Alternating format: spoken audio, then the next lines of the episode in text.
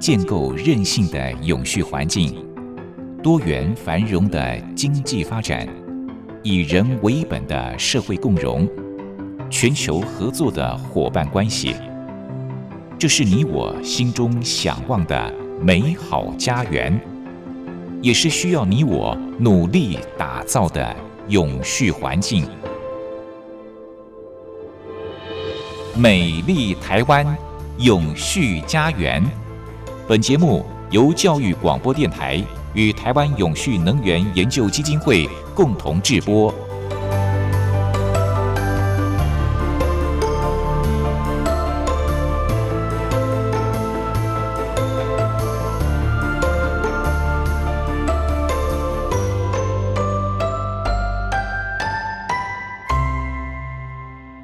各位朋友您好，欢迎您再度按时收听《美丽台湾永续家园》，我是节目主持人朱玲。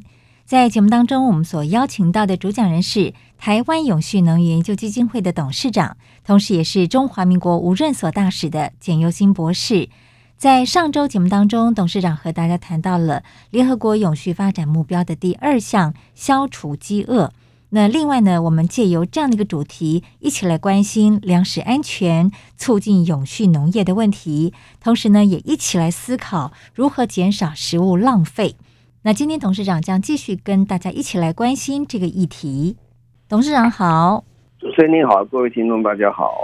在上周节目当中，董事长跟大家谈到了，其实人类所生产的粮食是足够喂饱全世界人的哦。那之所以会产生饥饿的问题，主要是因为人类也浪费了太多的食物。那今天在节目当中，董事长就要继续跟大家一起来关心这个话题。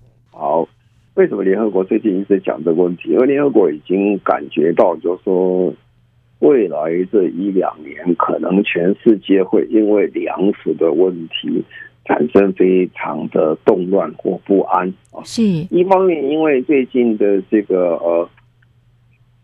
整个这个整个物价哈，通货膨胀之后，那么大家所得并没有增加。对，那如果所得所得不增加以后，要产生这些问题，将来他能够买食物的价钱也减少。但一方面，食物也在涨价哈。对，呃，这是一个一切都是不是朝很理想的方向在走的时候，所以联合国也是未雨绸缪了，一直在提提高大家警觉的问题非常多。嗯那上个礼拜我们就讲过，在食物的浪费里面呢，有些是生产端就开始浪费，有些是消费端浪费。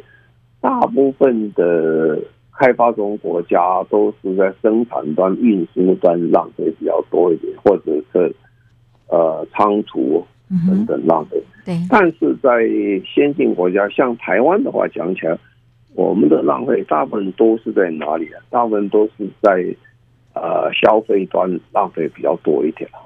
那我们先看一下呃生产端，但是也有一些是先进国家在生产端就就很浪费了啊。那我们先讲一个呃最近的发生的故事啊，在在今年年初的时候，呃就发现有一艘荷兰荷兰的这个拖网渔船呢。在海上抛弃了大概十万条以上的死鱼啊！啊，这个死鱼很多，还在海上拉了很长很长，这个面积很大哈。呃，都是死鱼在上面。那么这个这个这个渔船他就讲：哎，你怎么搞那么多死鱼？你要捕鱼，这么多死鱼放在这海上了？那么当然，这个呃，船公司的这个。渔船公司、捕鱼公司就讲说，因为他这个渔网坏掉了，渔网坏掉了，所以这个他不得已只好把这个鱼把它丢掉，我这个时候已经发臭了等等。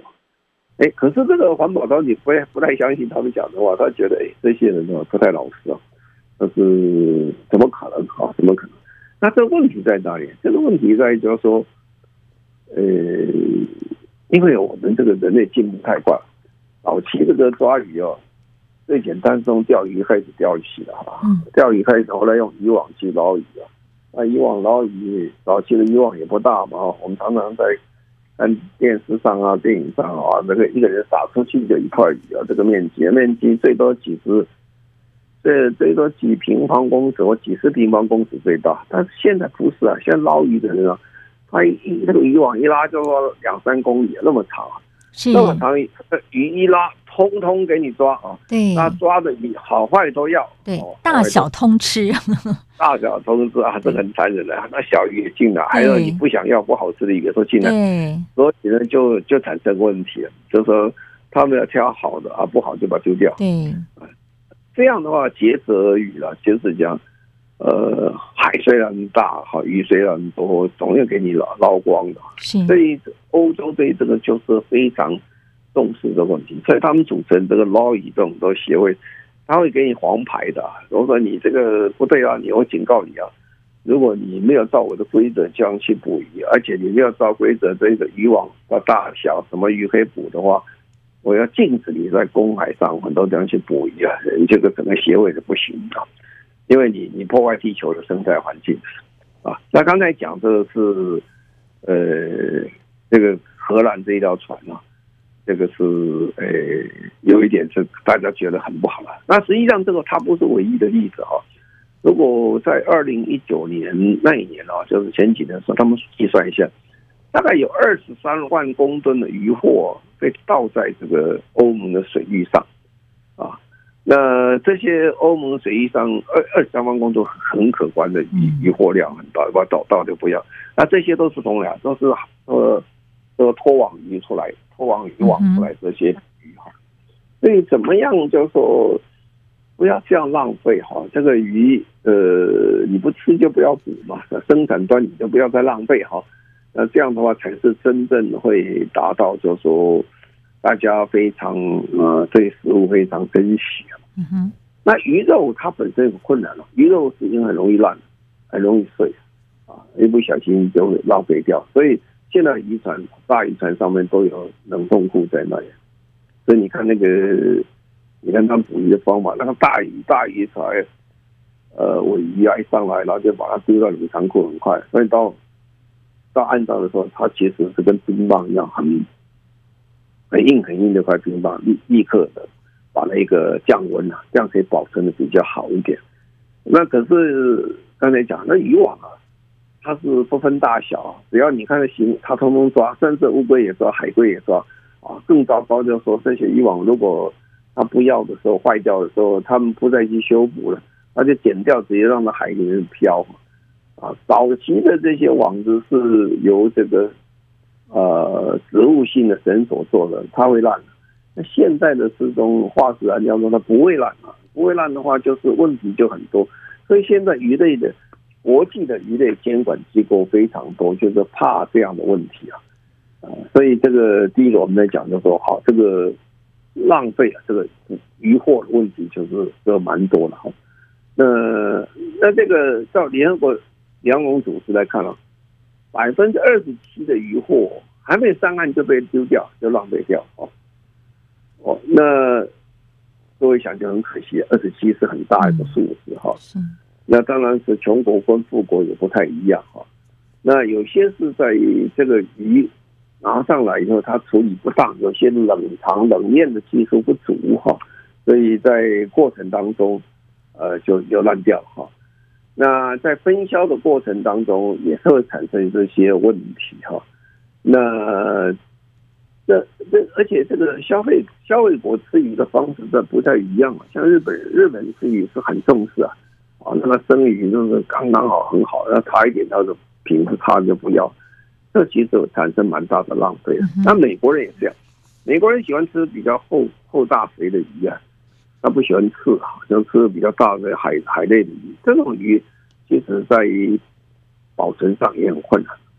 所以你现在就说整个供应链上这些存在的问题，生产的过程当中。损失量大概百分之十到三十左右哈，那这是一个很大的问题啊。所以现在大家都在啊，处理怎么样让这个鱼哦，呃，可以第一个不要滥捕，捕了以后不要浪费，浪费以后如果有有办法来做哈。那现在呢，所以就想尽各种的方法了。呃鱼要怎么不浪费哈？很有意思，就是我我二三十年前在英国当代表的时候。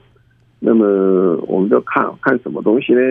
看这个呃，很多人喜欢吃这鲑鱼哈，那鲑鱼我们在台湾鲑鱼吃的一片一片很好，你都没有看到鲑鱼头了哈，鲑鱼头，因为在超商卖的时候，他说身体那一部分很漂亮很好，他头到哪去了？那有一次我就碰到一位我们台商啊，我就想他，我说你在做什么？他说他就是到挪威去哦，把这些鲑鱼头冷藏以后都把它送到台湾来。Uh huh. 因为我们喜欢吃鱼头哈，烤鲑鱼头是，或者煮汤，很大一次啊。是，哎，这就是说充分利用到鱼本身的一个呃食物上的功用啊，就不要浪费掉，不要浪费掉啊。所以这个现在鱼头、鱼鳞、鱼骨都都可以再用啊。台湾现在还发展一套很棒的一个东西，利用鱼鳞来做衣服的一个。纤维啊，做的非常成功啊！啊，这也是一个环境保护的一个方式，但是做出一个非常高品质的东西，在全世界上讲，呃，能做到这样的国家也不多了哈。是，那呃，还有一些的利用鱼的这些呃身上的一些鱼皮等等哦，它可以制造各种药材啊，可以防止，可以治疗烧伤等等啊。嗯哼，那我们都在想。不要再浪费掉，那不浪费，你就是想想的话，有什么东西会创造新的一个概念出来解决我们的问题啊？嗯，那等一下我再说明这个，还有其他的很多，就是说不浪费啊，不浪费，讲是讲，你当时有个方法出来，是啊，这个方法出来会创造新的价值，呃，问题就可以解决。对。呃，刚才董事长提到了这个渔业的问题，渔业的浪费哦。我在一份资料当中看到说，其实大概有百分之三十五的渔获在上餐桌之前就已经被丢弃、被浪费掉了。哇，真的是好可惜哦。那其实就像刚才董事长举的例子，一条鲑鱼，它的鱼鳞啦，它的鱼头都可以再制造。可以再成为别的用途，不管是做衣服也好，做成药材也好，甚至是做成美容圣品哦。那这就是所谓的食物升级再造。那待会儿呢，董事长会举更多的例子。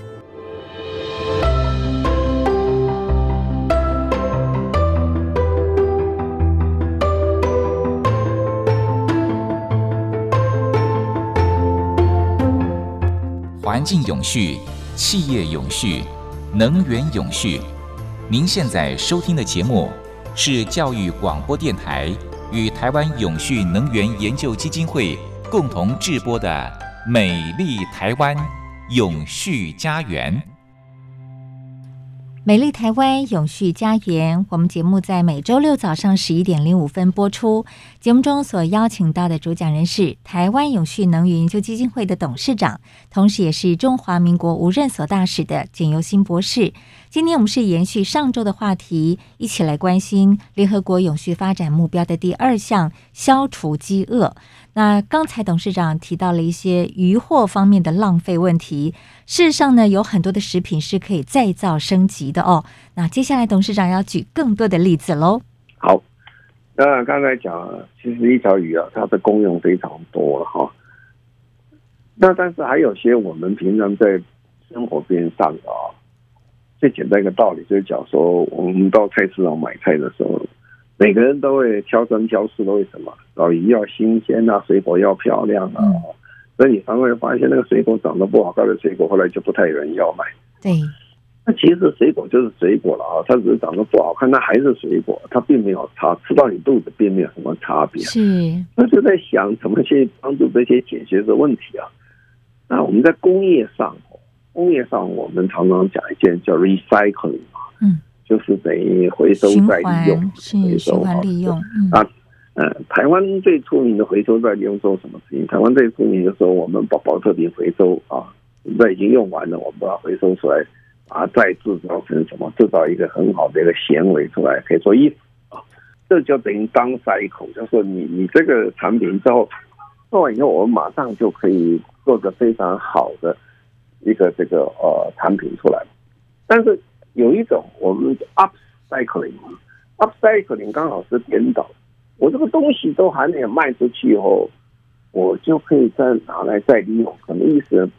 比如说我们刚才讲，我那个水果长得不好看，还没有卖掉，嗯，我不是说卖掉以后去把它回收回来，我还没卖掉，我因为我知道人家不太喜欢这个水果嘛，我就拿先把它拿去先再处理，啊，处理以后再拿去卖，就是往上游跑了，不往下游跑。刚才往下游跑是说你把下游的这些不要的或者是说废弃东西拿来再重整，现在是说把这个上游不太好的东西。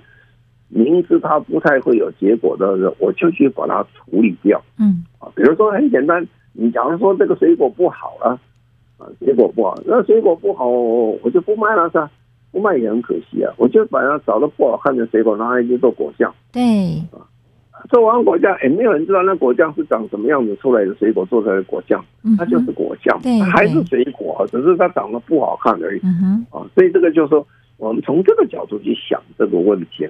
这叫升级再造啊！是，刚才是回收再利用啊，现在不是了，现在是说我还没有卖出去之前，我就把它升级，升级以后我再造出来哦。嗯哼。那这个最近在食物类啊，跟呃你这个食品食品的产业里面，把这个呃工业用的这个呃 upcycling 的概念带进来哦，其实是蛮成功的哈。啊，现在还有在这个。呃，现在全世界还有一种协会啊，就是 upcycling 的 upcycle 的 food association，就是说升级再造食物的一个协会啊。嗯哼。那这个升级再造这个名词现在就变成升级再造食物，现在变成全世界一个新的蛮夯的名词哈。那么这个他算算哈，这个。全世界现在剩食的市场，这个市场剩食的蛮多的哈，大概剩食市场价值有四百六十七亿美金左右，每年还在成长当中哈。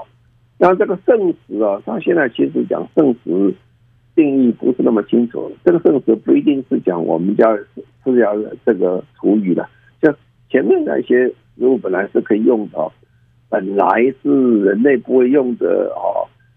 从供应链上把它拿回来哦，重新再做，而且有新的一个面貌出来，而且可以吃的很好，也对人也没有不好，而且还是一样的食物啊，是就是升级再造食物。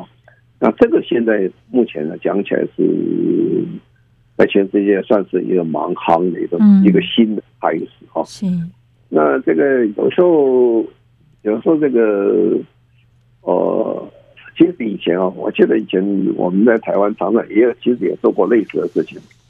这个如果每年那个香蕉啊生产太多了，我记得我年轻的时候，香蕉实在是产太多，吃不吃完，吃不完，吃不完就丢掉。呃，养猪猪也也也吃不下那么多。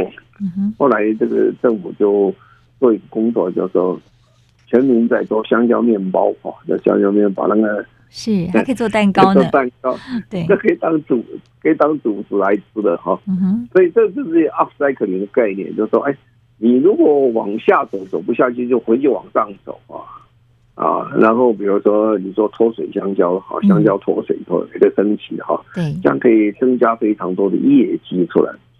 那甚至这个全世界最大的生产的冰淇淋的公司。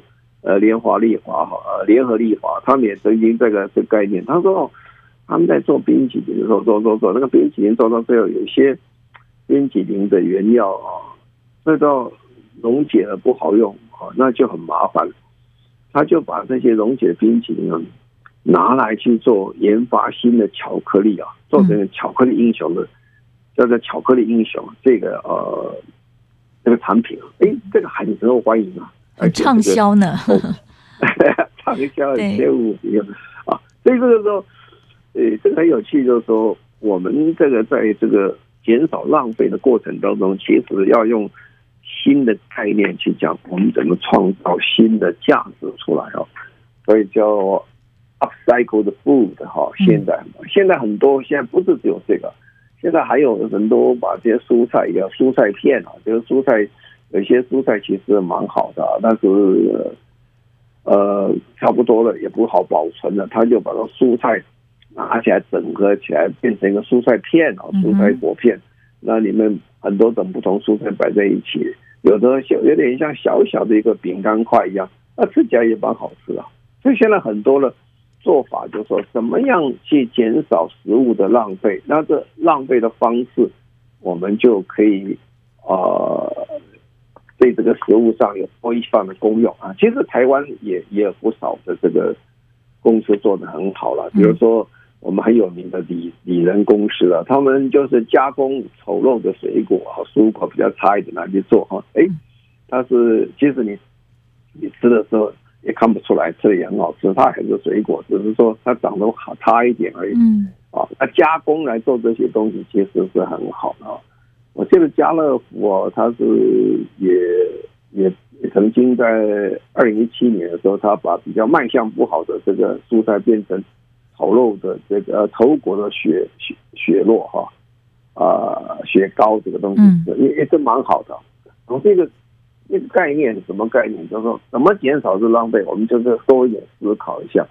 我们在生产过程当中一定会产生多余的或没有办法使用的或者不合规格的，你把它重新整理，这个就是一个啊、呃、等于一个所谓 upcycle 的 food 这这种概念，我想现在全世界。已经正在流行当中。对，也就是说，这些食物其实它只是外表可能不是那么好看，但是它的营养价值、它的本质是没有变的哦。所以只要经过一些加工，就可以重新给它一个新的面貌。那可以提高价格，也不会浪费食物哦。好，我们休息一下，待会儿再请董事长继续跟大家分享这个主题：联合国永续发展目标的第二项，消除饥饿。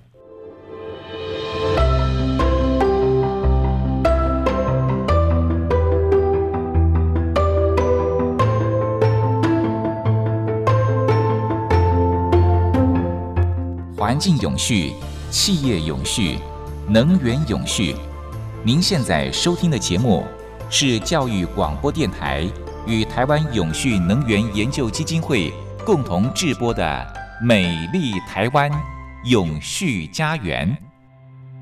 美丽台湾永续家园在节目当中所邀请到的主讲人是台湾永续能源研究基金会的董事长，同时也是中华民国无任所大使的简又新博士。今天谈的主题依然是延续上周的联合国永续发展目标的第二项，消除饥饿。其实我一直觉得很多的观念呢，必须要从小教育，从小扎根哦。包括怎么样不浪费食物，怎么样处理我们的食物，怎么样让食物能够循环再利用。最近农委会制定了食农教育法，里面的一些努力的方针呢，我觉得非常值得大家来参考学习哦。那接下来董事长就要跟大家进一步来介绍食农教育法的内容。好，今年啊，今年在四月十九号的时候。这个立法院通过一个叫《石农教育法》哈，那总统在五月十号就公告，总共有二十条左右一个这个条文在这里面。那么这个条文很有意思啊，《石农教育法》哈，那我觉得这世界进步的很快了。我们政府最近也在宣布，三月三十号宣布要做二零五零年净零。的一个策略跟路径图啊，嗯，那么里面有四大转型，四大转型，一个叫做能源转型，还有一个叫做生产转型，一个叫生活转型，一个叫做社会转型，都在转型啊，都在转型。呃，你慢慢就会发现说，其实我们的生活在一个变化非常快的社会里面。很多的这个生活，我们过去的方式是可以的，但是到后来就不行啊！不行，为什么世界在变呢？那么我们在小学教书，在上课的时候，在过去台湾的小学上课基本上是比较着重在有一些啊生活技术性上的一些问题哈，比如说。呃，我们要教一些数学啊，教物理啊等等什么东西，但对生活面的教育上比较上并没有那么的充足哈，所以就产生不少的问题啊。啊，比如说最简单的问题，我在三十年前开始做环境保护的工作，在台湾那时候就觉得，哦，台湾的这个环境的教育是非常的不足，民众对环境是不是很了解的啊？所以。很难处理。后来台湾经过这个三三十多年来后，政府跟民间大家共同努力，其实台湾的环境教育现在做的还算不错。不过呢，现在进入气候变迁时代的时候，又产生一个比较大的真空了。为什么？因为现在的大部分的老师其实也不了解什么叫气候变迁哈，永续发展又是而少，所以政府又开始要催这个事情了。随着我们在做这个啊、转型发展的时候，那政府既然推生活转型跟社会转型，就告诉我们说，我们的生活方式跟过去截然不同，我们要重新再学习啊。那我们长期在学习，我们就会常发现问题。比如说，现在这个世界上，你知道骗子很多哈，假消息很多。对。哦，当你发现说，哎，某某很有一个很有名的人，这个人曾经做过很大的事情，他也还有人是很有名的教授，他被电话骗子啊，骗了两百万、三三百万，他就怪啊，哎，这个人不是那么聪明吗？怎么会被骗呢？那其实因为这个世界变得太快了，对，这个骗子很聪明，骗子的进步程度比我们快啊，所以他就他就创造不同的方法来骗你。所以在未来的时代，在现在时代里面，我们其实也教教教教育我们的民众，哎，怎么去防骗子啊？对，有些事情就得打预防针了，你就了解这个怎么我解决这个问题哈。所以我是说，这些教育是必然的啊。啊，比如说现在的人呢。跟过去不一样，现在的人哦可以活得很久哈。呃，我记得一九五零年代哦，那时候我读小学的时代，那个时候平均国民的年纪是五十岁啊，那现在平均国民年纪是八十几岁，最近公告八十几岁，差了三十岁。对呀，那年纪活得越大，你就怎么样活得很好变成问题了哈。那怎么怎么说呢？因为以前。五十岁就没有以后五十岁的知识了，所以这个我们很多的父母亲，他他的生命时间没有我们长，所以他们留下来一些智慧，没有留下六十岁、七十岁、八十岁、九十岁以上的知识没有了啊，没有的话这怎么办？没有的话就变成大家要想办法怎么去重新学习，然后怎么教育大家做这个事情啊。所以我一直在强调说。就变成每一个人每一段时间不断的在教育啊，现在又来了哈，就是我们今天讲的，我们今天讲剩食啦，或讲粮食不足了，就是我们对食物的概念是什么哈？那么我们对跟地球共存共荣的观念是什么哈？那农业是最重要啊，我们自古到今天都要农业，可是今天的农业跟过去农业不一样啊，你要讲到说。千年前汉朝、唐朝啊，罗马时代哦，你要看他们食物吃的呢，可是跟现在不一样。我们现在人口那么多，那么食物其实并没有那么那么充足到那个程度，所以我们要怎么样对食物有一个很正确的一个想法？怎么样耕种这个食物，然后还不会产生二氧化碳，还不会造成地球的困难？哎，这个是需要有一点教育的。这个教育老实讲已经没有办法在小学课本上找不到，中学课本上找不到，来不及了啊。来不及就等于我们当时在做环境教育的时候，就我们就直接由政府单位，然后各单位一起合作，等于有社会教育，大家一起下来才可能。那今天讲到粮食问题也是一样，其实台湾的粮食问题基本上是非常严重的，因为我刚才讲，台湾的粮食百分之七六十八是进口的，对，呃，万发生战争，发生什么你都没得吃啊，然后万一发生旱灾啊，什么天灾都是很危险的事情啊。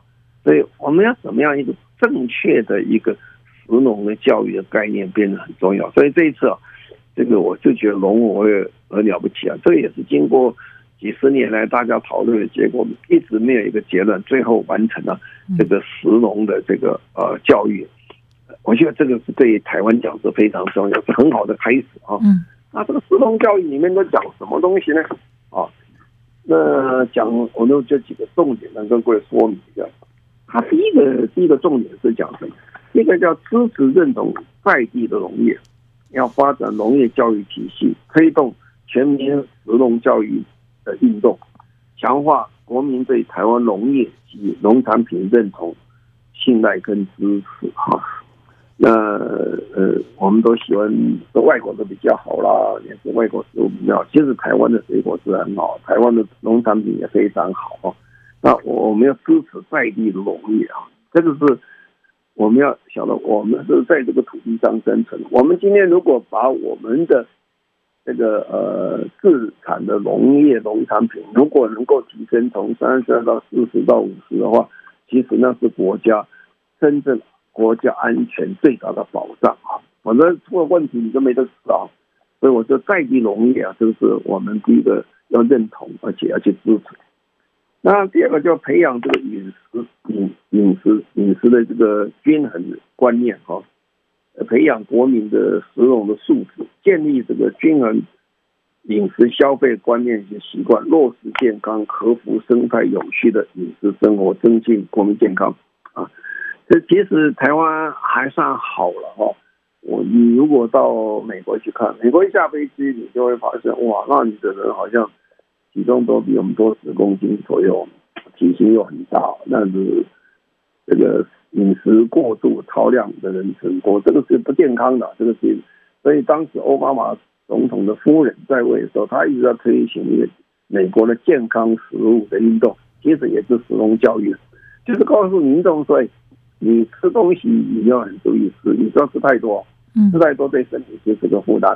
那怎么样这个很理想均衡的饮食，也不要偏食偏废啊。肉食食物不要吃太多，其他食物都要配的哈。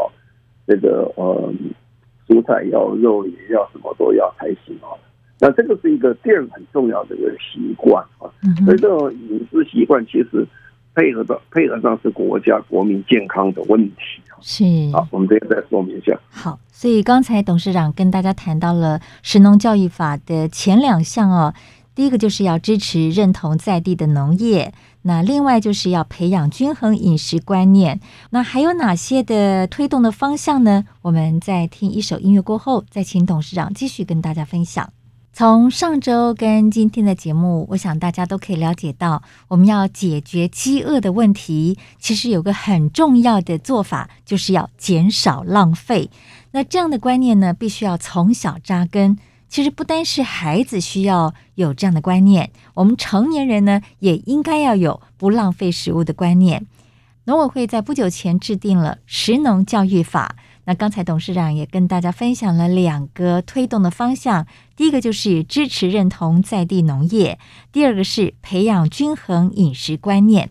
那接下来还有哪些的努力方向呢？董事长继续跟大家分享。好，那第三个也就是我们这两个礼拜特别一直在强调一点，要珍惜食物，减少浪费。嗯，那要实践在地农农产品的消费，减少浪费，减少。这个食材的浪费，减少剩食啊，还保持农产品的安全可靠啊，粮食的安全啊，这些等等。那这个作为呢，是这一段时间大家晓得，其实解决粮食危危机最大的方法，其实真的就是减少。浪费三分之一的粮食是被我们浪费掉。嗯哼，那再来就是传承创新饮食的新文化，哦，鼓励在地这个饮食文化创新与传承，创造生产者与消费者的交流环境，哈。那理解在地文化，农村移民的特色，这个在台湾最近几年其实很出色一件事情哦。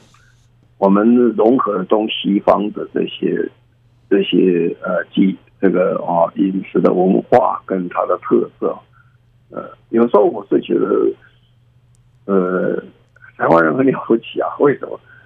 我们不是原来吃面包、喝咖啡的民族哈。嗯。但是最近几次，你看最近几年，台湾的这些啊厨师厨艺非常的高超啊。我们吴宝春等等还在得到世界的这个面包。冠军还要得到法国，到法国跟法国得到法国的面包比赛冠军啊！这个是到人家国家机关啊，记得很成功啊，水准很高，而且他还把台湾的这些食材带进到到面包里面去，还有龙眼啊等等进去，哎，这个都是很出色的东西。然后呢，我们的呃过去的我们都看到美国有什么素食店啊等等啊，然后福建。要发展出我们的呃一个特色，我们要珍珠奶茶啦，嗯，对，啊等等啊，哎，这个是很厉害，这就是说变成一个新的特色出来了。所以有时候你看到这个呃，餐厅的种类跟谁去吃餐厅，你大概就不知道他的年纪是几岁哈。在台北市啊，就讲台北市，台北市如果比较年长的有些人，有时候喜欢吃江浙菜啦，或者是类似这种菜，因为当年呢，江浙在台湾非常的盛行啊，啊，这跟当时的啊蒋中正、蒋经国总统，呃。带来的这些这些厨艺等有相关，所以很多。那现在年轻人其实江浙菜的比例就不高了哈。现在年轻人有新的一个呃不同的这些呃饮食的呃餐厅啊，更多的还有一些台湾很多自创的。我们的年轻人很厉害，对，他会创台湾新的一些品味出来。这个东西老实讲，在其他国家也吃不到。哎。可是它带了一个西方做的特色，它它它的呈现的饮食的样子、相貌、味道都很特殊哈啊，所以这个创造出台湾新的饮食文化出来。当然了，一个国家的饮食文化出来，没有三代是出不来的啊。嗯，那差不多了，台湾也是在进入所谓呃开发中国家有一段时间了。如果你说五十年前了，五十年前的这些老板们，哇，赶快吃完饭就好，工作还要要做，还没有时间去想那么多吃的东西。那现在其实努力那么久了，经过两三代下来，很多的二代三代对这个饮食文化是非常的注重，所以整个从南到北啊，不是只有到台北市，你到各地去看都有它饮食的特色。我我我是觉得新的饮食文化在台湾已经慢慢的形成了。可预期未来会更好啊！那再来就深化这个饮食连结农业哈，那要很多的活动去参加，这种食农的活动、教育的方法、农业科技等等啊。那么饮食文化跟农业在做一起，还跟这个环境保护可以再合在一起啊。比如说。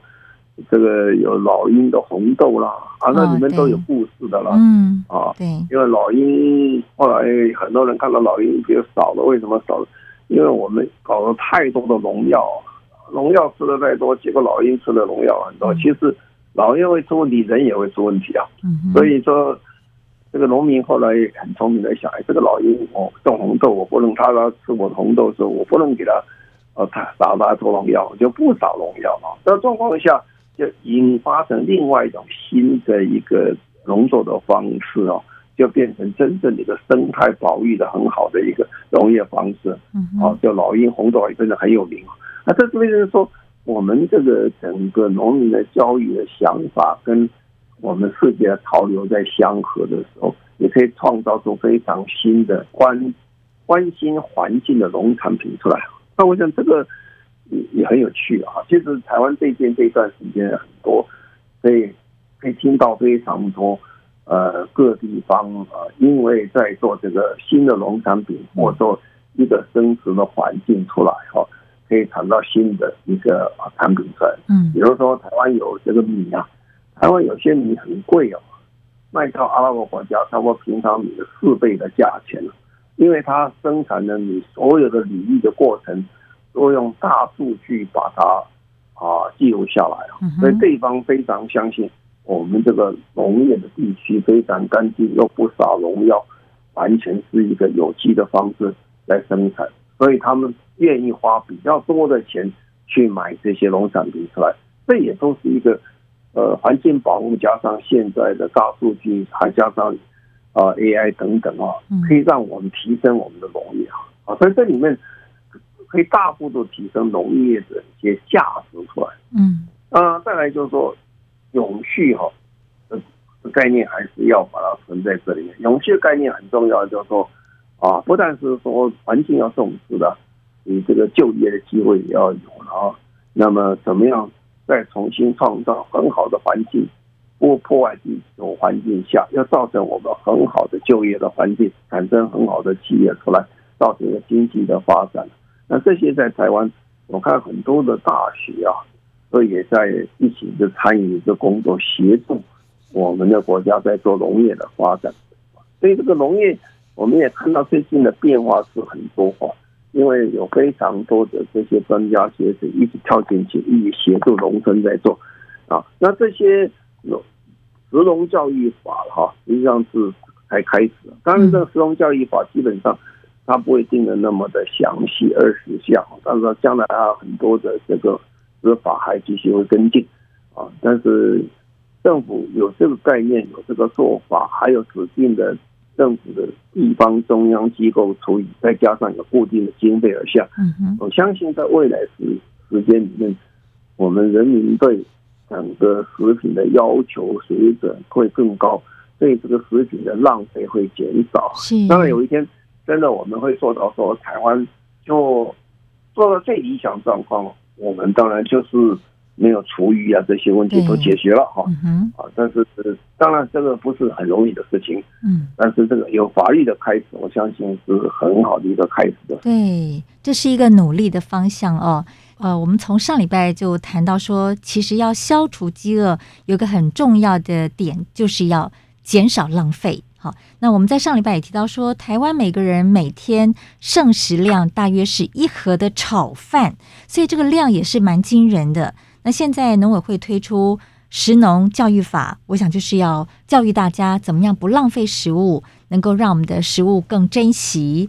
那刚才提到的这个食农教育法推动的方向有几个点哦，第一个就是支持认同在地农业，第二个是培养均衡饮食观念，第三个是珍惜食物减少浪费，第四个是传承与创新饮食文化，第五个是深化饮食连结农业。第六个是地产地消永续农业，我想这样的观念如果能够深入到呃我们社会当中的每一个人，不管是成年人或者是小孩子，大家对于食物的珍惜就会更加强了。好，我们连续两周跟大家谈到了联合国永续发展目标的第二项消除饥饿，谢谢董事长的分享，谢谢，谢谢各位，再见。